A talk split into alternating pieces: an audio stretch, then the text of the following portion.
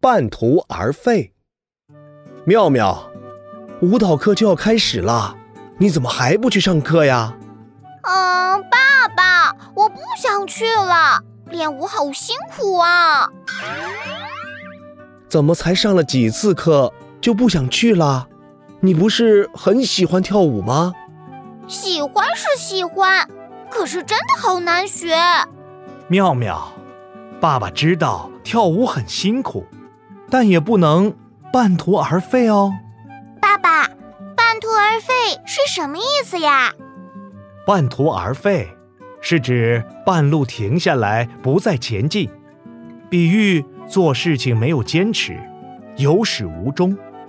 途是道路的意思，废是停止的意思。